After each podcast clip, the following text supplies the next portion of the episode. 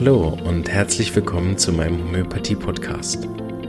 Mein Name ist Marvin Zander und ich freue mich darauf, dir diese alternative Heilmethode näher bringen zu dürfen. Ich werde dir die Hintergründe und Grundlagen leicht verständlich erklären, von meinen Erfahrungen und Erkenntnissen berichten und dir ermöglichen, alle Bereiche dieser ganzheitlich wirkenden Therapie kennenzulernen. Ich freue mich, dass du dabei bist und wünsche dir viele Erkenntnisse bei der heutigen Episode. Ja, hallo, herzlich willkommen. Ich wollte euch noch den anderen Vortrag, den ich gehalten habe, nachreichen.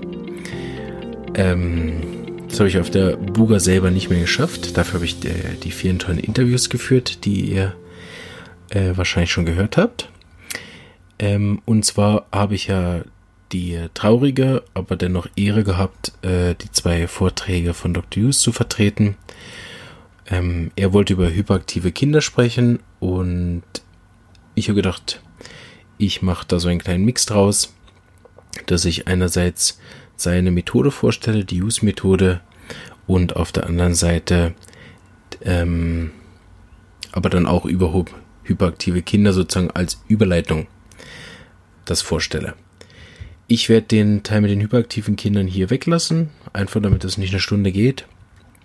Und wir sicher im Laufe des Podcasts über das Thema öfter mal noch stolpern werden, wenn wir die Grundlagen fertig haben. Und ich fand, die Use-Methode passt aber sehr gut in die Grundlagenphase hinein, ein auch um zu verstehen, äh, wie wir so arbeiten, auf der anderen Seite aber auch vielleicht so ein bisschen ähm, auch für die Therapeuten, die zuhören oder die schon ein bisschen erfahrener sind, vielleicht ein bisschen hinein zu blicken, wie, wie genial diese Methode, diese Arbeit war, die Dr. Hughes da gemacht hat und die ich an der SAE Homöopathieschule in Zug einerseits lernen darf, aber aktuell auch unterrichten darf. Wir sind gerade in der Phase der Abschlussprüfungen und ich darf da seit zwei Jahren dabei sein als Prüfungsexperte, was ich auch eine große Ehre finde, da dabei sein zu dürfen. Und ich merke, dass so Abschlussprüfungen, die gehen ja über drei Stunden bei uns, ähm, dass die sehr lehrreich sind, auch für mich zum Zuschauen. Ähm, vor allem, wenn man so als Prüfungsexperte zuhört. Ja, und äh, die Use-Methode ist einfach keine besonders einfache. Es gibt ja zum Beispiel Methoden, wo man viel nachschlägt, das sogenannte Repertorisieren. Da haben wir, glaube ich, noch nicht drüber gesprochen im Podcast, wenn ich mich nicht irre. Wo man zum Beispiel anhand von einem Computerprogramm ähm, die einzelnen Symptome eingibt und dann schaut, welche Arzneimittel das äh, am häufigsten haben, diese Rubrik, und danach ein Arzneimittel auswählt. Es gibt noch verschiedene andere, wo dann die Anamnese sehr, sehr lang ist und so weiter. Es gibt wirklich ein Haufen an Methoden inzwischen, wie man zur richtigen Arznei kommt. Und wir haben eben bei Dr. Hughes gelernt und von allen Methoden, die ich kenne, was sicher jetzt nicht alle sind, die es auf der Welt gibt, aber von allen Methoden, die ich kenne, finde ich, dass die Methode von Dr. Hughes den größten Anteil hat an Heilkunst. Über Heilkunst habe ich im Podcast eine ganz lange zweiteilige Episode gemacht. Auch da werde ich mich jetzt kurz halten. Es ist einfach so, dass Hahnemann vor 200 Jahren sein Organon, wo drin steht, wie man Homöopathie praktiziert, eben Heilkunst heißt. Und äh, wer Hahnemann kennt, weiß, dass es nicht einfach so dahingeredet ist, wenn er sowas nennt, sondern ähm, das auch so meint. Und in der Homöopathie ist der künstliche Anteil ein sehr wichtiger in der Art, vor allen Dingen, wie die Use-Methode funktioniert. Dr. Hughes hat oft ein Zitat verwendet, was ich glaube, das von äh, James Taylor kennt, aus Amerika stammt, aber da bin ich nicht ganz sicher. Ich habe es leider nicht gefunden, wo es her ist. Vielleicht ist es auch ein anderer Homöopath, vielleicht, wenn einer zuhört und weiß, woher das kommt, wäre ich noch froh. Aber Dr. Hughes hat das sehr oft zitiert. Er hat gesagt, Homöopathie, wenn man es studiert, ist eine Wissenschaft und wenn man sie praktiziert, ist es eine Kunst. Und das ist genau der Spagat, den man als Student an unserer Schule versucht zu machen man hat einerseits diesen riesigen Wissenschaftsanteil an der Homöopathie, wo ja bevor ich ein Mittel in der Homöopathie verschreiben kann, ich eigentlich in Medizin ausgebildet sein müsste, in Naturheilkunde ausgebildet sein müsste, in Psychologie ausgebildet sein müsste und so weiter. Grundsätzlich sind das alles wie Voraussetzungen dafür, Homöopathie richtig zu verschreiben. Ähm, und dann habe ich noch kein einziges äh, Mittel in Homöopathie studiert und habe mich bereits schon mit drei unendlichen Wissensgebieten beschäftigt. So der Homöopath hat wegen dem Anspruch der Individualität einerseits nie ausgelernt, weil jeder Fall einzigartig ist, gibt es auch in jedem einzigartigen Fall wieder etwas zu lernen. Auf der anderen Seite hat er aber auch von der Wissenschaftsteil nicht ausgelernt, weil in der Medizin ständig auch neue Entwicklungen gibt, weil die Psychologie sich weiterentwickelt hat, auch in den letzten Jahren, weil die Naturheilkunde ständig neue, auch alternative und komplementäre Therapien hervorbringt ähm, und die Homöopathie sich selber natürlich auch weiterentwickelt. So das eigentlich das eine der ersten Sachen, die ich versuche meinen Studenten beizubringen, ist, dass sie ihren Perfektionismus über Bord werfen und den Anspruch zu haben, alles zu wissen. Weil das einfach in der Homöopathie meines Wissens aktuell nicht möglich ist. Selbst die Computerprogramme, mit denen ich gearbeitet habe, sind nicht vollständig bisher, äh, weil sie wiederum auf einfach Teilen der Wissenschaft beruhen und eben nicht alles abbilden, auch nicht alles abbilden können wieder, weil uns die Einzigartigkeit der Patienten da ein Bein stellt und ich eben eine Einzigartigkeit weder in Form eines Computerprogramms noch in Form eines Buches noch in Form irgendeiner Methode abbilden kann und schon gar nicht in irgendwelchen auf einzelne Symptome reduzierten Studien oder sonst wie Fragestellungen. Einzigartigkeit bleibt Einzigartigkeit und wann immer ich Einzigartigkeit vergleiche, reduziere ich sie auf einen Bestandteil, der nachher der Einzigartigkeit und der Ganzheit eben überhaupt nicht gerecht wird. Zudem kommt auch immer wieder, dass wir uns ja eingestehen dürfen als Menschheit, dass wir eigentlich auch nur einen Bruchteil von dem verstehen. Nicht nur den Körper verstehen wir zwar deutlich mehr als noch vor äh, 100, 500 oder 1000 Jahren, aber wir haben trotzdem noch immer viel nicht verstanden. Und sobald wir den Blick dann äh, weiter hinein ins Kleine und weiter hinein ins Große richten. Gerade im Universum haben wir noch ziemlich wenig Ahnung, wie da alles miteinander zusammenhängt. Ich habe auch an der Buga das Buch zitiert, Der Weltgeist von der Princeton University, was sehr interessantes zu lesen, oder das Buch Die intelligente Zellen von Dr. Bruce Lipton, der Zellbiologe, sehr interessant zu lesen, wo man auch immer wieder merkt, dass wir ähm, wenig bis gar nichts wissen, und das, was wir wissen, meistens auf alten Ideen beruht und damit gar nicht mehr zeitgemäß ist und wir viel Geld und Zeit investieren in Forschung, die eigentlich zumindest laut Dr. Bruce Lipton auf grundsätzlich falschen Annahmen beruht und deswegen auch die Ergebnisse ähm, nicht so präzise und erfolgreich sein können, wie wir uns das Anfang der Forschung gedacht haben. Er hat das neue Wissenschaftsfeld der Epigenetik entdeckt. Ein sehr interessantes Gebiet. Lohnt sich wirklich da auch mal reinzuschauen. Und als Homöopath bin ich ständig auf der Suche nach mehr Wissen, ähm, damit ich besser vorbereitet bin auf die Einzigartigkeiten, die mir in der Praxis begegnen. So, was Dr. Hughes ausgezeichnet hat, ist eben, dass er über die viele Erfahrung, die aus meiner heutigen Perspektive deutlich wichtiger ist als das Wissen, was man hat über Homöopathie. Ich brauche Wissen, um Erfahrungen zu machen, die präzise sind und die ich wiederholen kann, damit ich Verschreibungen wiederholt, präzise und ähm, wirkungsvoll nach, also wieder machen kann, sozusagen, brauche ich natürlich das Wissen und das strenge Studium. Nachher die korrekte Verschreibung in einer, in einer hohen Prozentzahl, aber basiert vor allen Dingen auf der Erfahrung, die ich gemacht habe, dass ich auch wirklich gesehen habe, wenn die Arznei wirkt und wenn die Arznei nicht wirkt. Ich habe das sicher an anderer Stelle auch schon mal erwähnt, dass das für mich einer der größten ähm, Punkte ist, warum ich äh, mir wirklich nicht vorstellen kann, dass äh, Homöopathie rein auf dem Placebo-Effekt basiert, weil ich zu oft gesehen habe, dass die erste Arznei nicht funktioniert, die zweite Arznei nicht funktioniert, die dritte Arznei dann allerdings funktioniert, obwohl wir beide, sowohl der Patient als auch ich, deutlich weniger überzeugt waren als sowieso schon. Und es ja dann anschließend nicht nur wirkt in der Art, wie wir das wünschen, sondern auch in der Art wirkt, äh, wie wir das von der Homöopathie aus kennen, nämlich nach den Heilungsgesetzen und in der strikten ähm, Art und Weise, wie eine Heilung zu, vonstatten gehen soll, nämlich von innen nach außen. So dass immer mehr Erfahrung zu haben, welche Arznei in dem Fall funktioniert hat und in welchem das nicht, ist sowohl die positive als auch die negative Erfahrung hilfreich, um besser zu werden. Dr. Deuce hat also über die Jahre, Jahrzehnte seiner Arbeit sehr viel Erfahrung sammeln können, um einerseits seine wissenschaftlichen Teil enorm voranzutreiben und eine Sicherheit und ein Vertrauen zu den Arzneien zu gewinnen, mit denen er hantiert. Zusätzlich aber ist auch mit jedem äh, erfolgreich verlaufenden Fall einerseits natürlich das Selbstvertrauen größer, aber auch das neues Lernen ist viel einfacher, wenn ich äh, aus positiven Fallverläufen schöpfen kann, als aus Fällen, die nicht so gut gelaufen sind, weil ich da ja oft gar nicht genau sagen kann, woran es jetzt gelegen hat, dass es nicht gelaufen ist und welches ich falsch bewertet habe. Erst wenn ich danach die richtige Arznei gebe, kann ich die Arzneimittel auch im Vergleich dann studieren.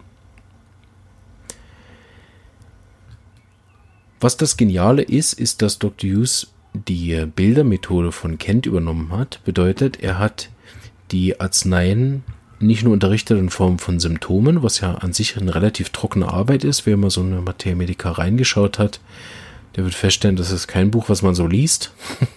da sind ziemlich viele einfach nur Auflistungen, manchmal in Fließtext, manchmal tatsächlich auch nur in Listen, Auflistungen von verschiedenen Symptomen.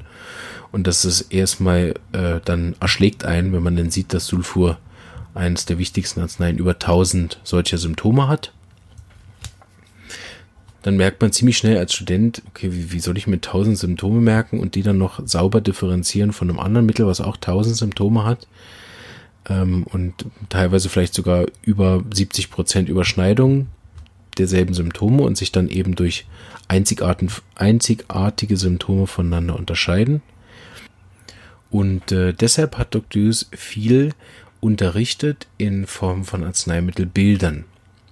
Das ist dann am Schluss kein vollständiges Bild. Ich kann ja nicht die tausend Symptome äh, bildlich abstellen, äh, äh vorstellen, weil ein Patient natürlich nicht, wenn er in die Praxis kommt, tausend Symptome hat, sondern meistens halt vielleicht zehn, vielleicht zwanzig, vielleicht manchmal auch mehr, sondern es geht darum, den Kern dieser Arznei zu erfassen, wo sie heilt.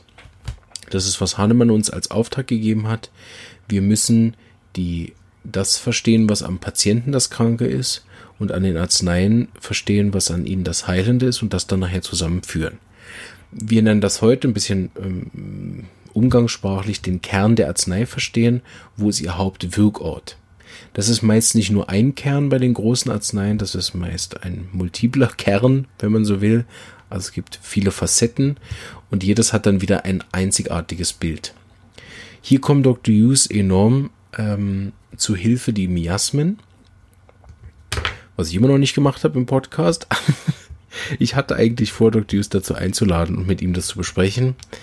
Das wird jetzt leider nicht mehr möglich sein, deshalb habe ich das immer so ein bisschen geschoben. Jetzt äh, suche ich mir entweder jemand anderen oder mach's dann doch alleine. Aber die Miasmen kommen enorm zur Hilfe, weil jede Arznei wiederum ähm, unterteilt werden kann in verschiedene miasmatische Bereiche also verschiedene genetische Prägungen, die so eine Arznei eben auch haben kann, dass sie eben psorische Symptome hat, aber auch tuberkulare Symptome, psychotische Symptome oder syphilitische Symptome. So kann die Arznei verschiedene Bilder haben, je nachdem, welches Miasma bei dem Patient vorherrschend ist. Wie kann ich mir das jetzt vorstellen, wenn ich jetzt gar keine Ahnung habe von Arzneimittelbildern und, und äh, Miasmen und wenn ich davon gar nichts verstehe? Ich kann mir das so vorstellen, dass die Homöopathie eigentlich eine Symbolsprache bekommt, wenn ich die Arzneimittelbilder gespeichert habe als die Geschichte eines Menschen. Also wenn ich zum Beispiel mit meiner Frau oder einem anderen Homöopathen äh, sage, ich hatte in der Praxis einen Sulfurtyp, dann ist das für jemanden, der jetzt Homöopathie nicht studiert hat und auch Sulfur nicht kennt, erstmal eine völlig sinnlose Aussage. Ne, wenn der vielleicht noch Chemiker ist, dann denkt er, äh, wie Sulfurtyp. Ja, hat er sich mit Schwefel eingekleistert oder was genau ist sein Problem? Wenn ich aber unter Homöopathen über das Thema rede, je nachdem, wenn der andere im günstigsten Fall auch so gelernt hat wie wir, äh, nämlich die Reihe Hahnemann ähm, und die alten klassischen Homöopathen, die dann folgen mit Schwerpunkt auf Kent oder eben sogar selber die Materia von Dr. Hughes oder Fatak verwendet, die sich sehr ähneln, dann wenn ich demjenigen sage, ich hatte einen Sulfurtyp in der Praxis, ist das für ihn eine Aussage, die natürlich nicht eins zu eins auf den Patienten passt, aber er hat eine, eine riesige Information jetzt gerade bekommen. Also für jemanden, der Sulfur nicht kennt, ist das keine Information. Für einen Homöopathen habe ich ihm gerade über 1000 Symptome in einem Wort mitgeteilt. Das ist erstmal genial, weil ich mich sozusagen mit anderen Homöopathen in der Kürze über tausende von Symptomen austauschen kann. Und damit ist es eine geniale Sprache. Wenn man aber in den Kern hineintaucht, versteht man, dass wenn ich Sulfurtyp sage, ich ja über Menschen rede. Homöopathie wird in, in dem Moment zu einem Menschenstudium, wo ich über die Arzneimittelverschreibung einen Menschentyp vor mir habe, den ich im Kern erfasse. Indem ich sage, er ist ein Sulfotyp. Teile ich dem anderen auch mit, was, was die facettenreiche Kernschwäche des Patienten ist. Zum Beispiel ist bei Sulfo 1 seiner Kernprobleme, dass er sich immer überschätzt. So, wenn ich jetzt sage, ich habe ein Sulfurkind in der Praxis, dann weiß der andere, okay, er überschätzt sich. Er weiß aber vielleicht noch mehr, je nachdem wie er studiert hat, teile ich ihm damit mit, was der Patient für genetische Prädispositionen hat und teile demjenigen sozusagen auch noch mit, was seine Blutverwandtschaft wahrscheinlich für Krankheiten hat. Und das ist wirklich eine geniale Art der Kommunikation, weil ich über wenige Worte dem anderen relativ schnell machen, klar machen kann, ähm, was ich da für einen Patienten habe. Wenn ich sage, ich habe einen psorischen Sulfur bei mir in der Praxis, der kommt wegen Infektanfälligkeit. Und das Mittel hat natürlich gewirkt. Dann weiß der andere ziemlich genau, was der für Symptome hat. Aha, äh, Husten immer zweimal, Gefühl Rauch in der Lunge und so weiter. So, er weiß jetzt all die Symptome, ohne dass ich mit ihm groß wirklich ausgetauscht habe. Jetzt ist es aber nicht nur zwischen Homöopathen genial, sondern es hilft uns auch, den Patienten zu verstehen. Was nämlich oft passiert ist, dass wir nach wenigen Angaben des Patienten, teilweise sogar schon durch das Händeschütteln im Wartezimmer, dadurch, dass wir den Menschen eben in Bildern studieren und sagen, okay, Calcium gibt so die Hand, Sulfur gibt so die Hand, Natrium muriaticum sitzt so im Wartezimmer, Nux vomica sitzt anders im Wartezimmer. Durch diese Bildersprache habe ich nach dem Händeschütteln und den Patienten ins Zimmer begleiten bereits schon eine Idee davon, welche Arzneien er sein könnte. Das ist natürlich nicht endgültig, aber ich sehe zum Beispiel relativ schnell, ist das ein psorischer Patient, ist das ein tuberkularer Patient, ist das ein psychotischer Patient über die Miasmen und kann dann einsteigen in den Fall darüber, dass ich jetzt schon einen Großteil von ihm erkannt habe. Das ist für die Patienten manchmal wie ein, eine Hellseherei, wenn ich den Patienten im, im Kern erfasse, nur dadurch, dass ich ihm die Hände schüttle. Die meisten Patienten, die zu uns kommen, sind ja austherapiert. Sie haben in irgendeiner Art und Weise, sind sie meist nicht vorangekommen mit der Schulmedizin äh, oder mit, auch mit anderen Alternativtherapien und leiden unter einer chronischen Krankheit in allen Fällen, die sich in den letzten Jahren eher verschlechtert hat. Und der Homöopath geht dann relativ schnell auf eine Ebene, was das persönliche Problem des Patienten ist. Und wenn ich so arbeite wie Dr. Hughes, dann passiert es mich oft, dass man auf der Bühne, wenn man Dr. Hughes arbeiten sehen hat, dass er nach drei Fragen im Kern des Patienten ist. Und das nicht Hellseherei oder Intuition, sondern das Erfahrung und fleißiges Studium. Weil ich sehe, okay, die Hand so gegeben, sitzt im Wartezimmer so, kommt auf die Bühne auf der und der Art, setzt sich so und so hin, schiebt den Stuhl so und so, hat die und die Kleidung mit dem und dem Style, äh, gepflegt oder ungepflegt, schwarz oder farbig, auffällig oder unauffällig, dann frage ich das erste Mal, wie geht's? Dann höre ich, wie der Arzt antwortet, wie ist die Stimme, leise, laut und so weiter und so weiter. So bevor der Patient überhaupt gecheckt hat, dass es richtig losgeht, hat Dr. Hughes schon zehn Symptome gesammelt und schon ist schon in der Differentialdiagnose zwischen verschiedenen Arzneien. Dann fragt er als erstes, weswegen kommen Sie zu mir? Und dann sagt sie, die Frau zum Beispiel, sie hat äh, chronische Kopfschmerzen oder Multiple Sklerose, MS ähm, oder irgendeine chronische Lungenerkrankung oder Hautprobleme oder was auch immer. Und dann geht die Differentialdiagnose vom Patient weiter. Und Dr. Hughes hat ja von jedem Arzneimittel, was er im Kopf hat, den Kern gespeichert. Bedeutet, er kann jetzt als nächste Frage direkt im Kern des Patienten fischen gehen. Und dann kommen oft so Fragen, die, die für die Zuschauer oder für Laien völlig unerwartet kommen und auch für den Patienten, dass der, der Patient erzählt, ja, chronische Kopfschmerzen, dann fragt Dr. vielleicht noch, okay, wie lange ist das her? Ja, das habe ich eigentlich seit der Pubertät. Und dann ist die erste Frage, ähm, zum Beispiel an den Patienten, äh, wie ist ihre Verhältnis, wie ist ihr Verhältnis zu ihrem Vater? So. Und das ist natürlich äh, für jemanden von außen ein völlig wirrer Sprung, was das jetzt mit dem, mit dem Vater zu tun hat. Aber weil wir die Arznei im Kern erfasst haben, suchen wir jetzt nach dem Kernproblem des Patienten. Und das, ihr müsst euch vorstellen, für einen, für einen Patienten, dessen Hauptproblem tatsächlich die schlechte Verbindung mit dem eigenen Vater wäre, ist natürlich diese Frage als zweites oder drittes zu stellen, vor allen Dingen, wenn der Patient sich vielleicht sogar schon ein bisschen damit auseinandergesetzt hat und auch weiß, dass das sein Problem ist. Stellt euch vor, wie ihr euch dann fühlt, wenn da jemand, so ein komischer Inder auf der Bühne sitzt und nach zwei Fragen hat er euer Kernproblem erkannt, ohne dass ihr irgendwas davon gesagt habt.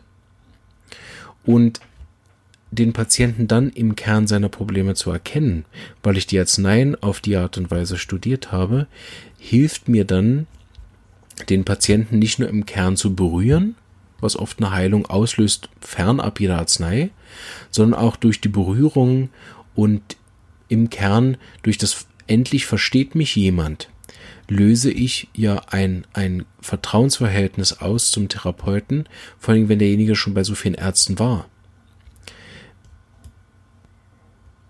Ja, also dieses Patient im Kern erfassen ist ein Kernbereich dieser Use-Methode, die dazu führt, dass Patienten eben nach fünf Minuten auf der Bühne weinen, lachen, Verständnis äh, bekommen über ihre Krankheit, Zusammenhänge verstehen und so weiter.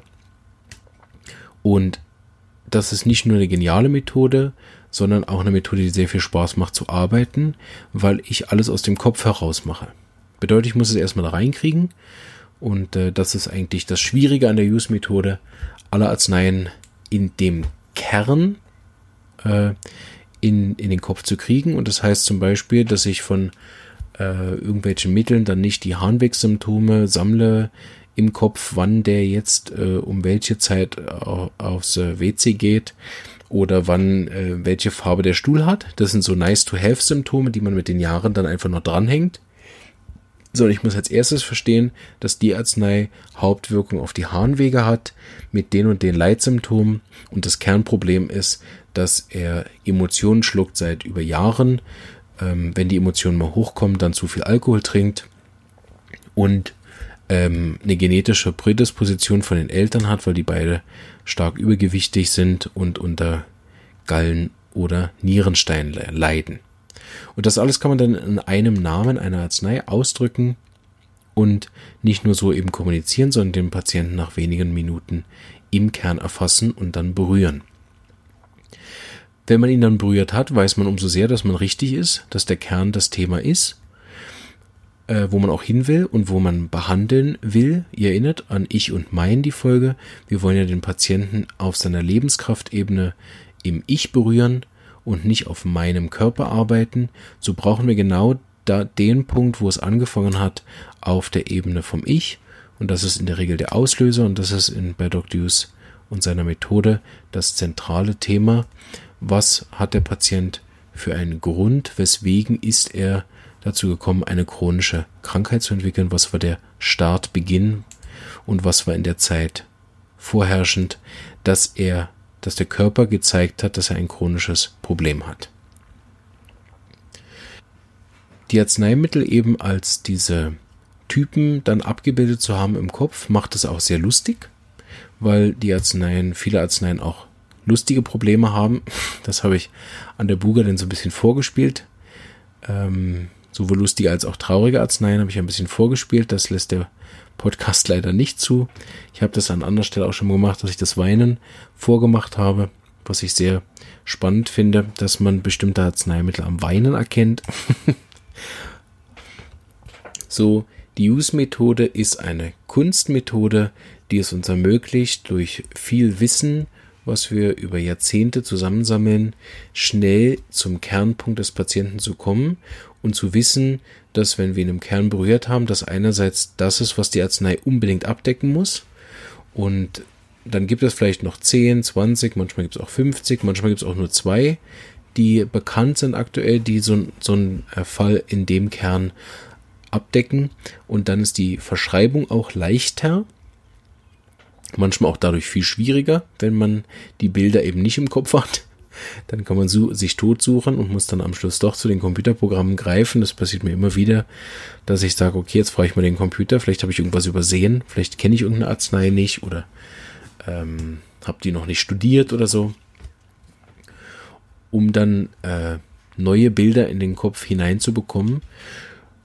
Und das geht natürlich am besten darüber, dass ich echte Patienten sehe.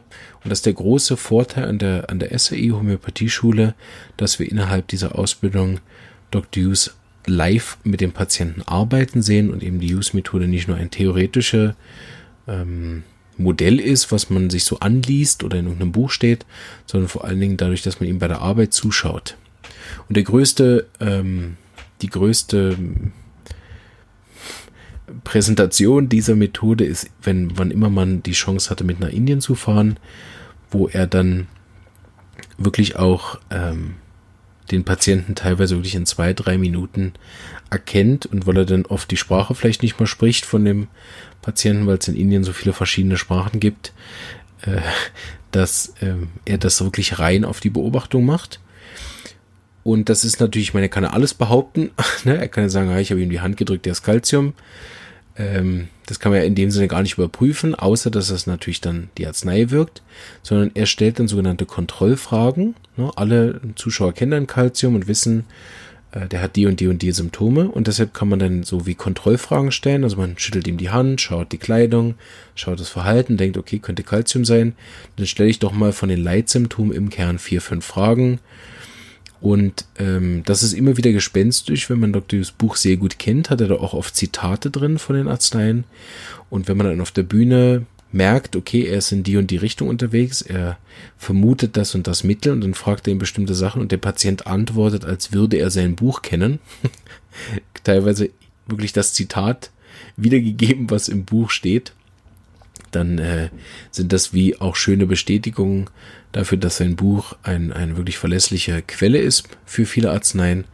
Auf der anderen Seite aber auch, dass wir uns darauf verlassen können, wenn, wenn diese Häufung an, an Übereinstimmung mit dem Buch stattfindet, wird man auch meistens einen sehr großen Erfolg haben in der Behandlung. Ich hoffe, ich konnte euch die Use-Methode ein bisschen näher bringen. Live war es sicher schöner, weil ich da noch vorspielen konnte. Ähm, und dann äh, der Teil mit den hyperaktiven Kindern. Aber ich hoffe, dass wir das ähm, vielleicht einmal in einem Facebook Live, wirklich in einem Video auch mal machen können was ich im Moment so ein bisschen vernachlässigt habe durch viele andere Projekte, die gerade so anstehen. Aber auch äh, im Podcast sicher noch in die Richtung noch kommen, ähm, weil es ein wichtiges, zentrales Thema ist und Homöopathie bei dem Thema auch sehr gut helfen kann. Ich wünsche euch einen wunderschönen Tag, Abend oder was auch immer. Hoffe, es geht euch gut und ähm, ja, bleibt gesund und wenn ihr mich erreichen wollt, dann wisst ihr, glaube ich, inzwischen, wie man mich am besten erreicht. Äh, sonst fragt doch nach. Alles Gute und bis bald. Ciao.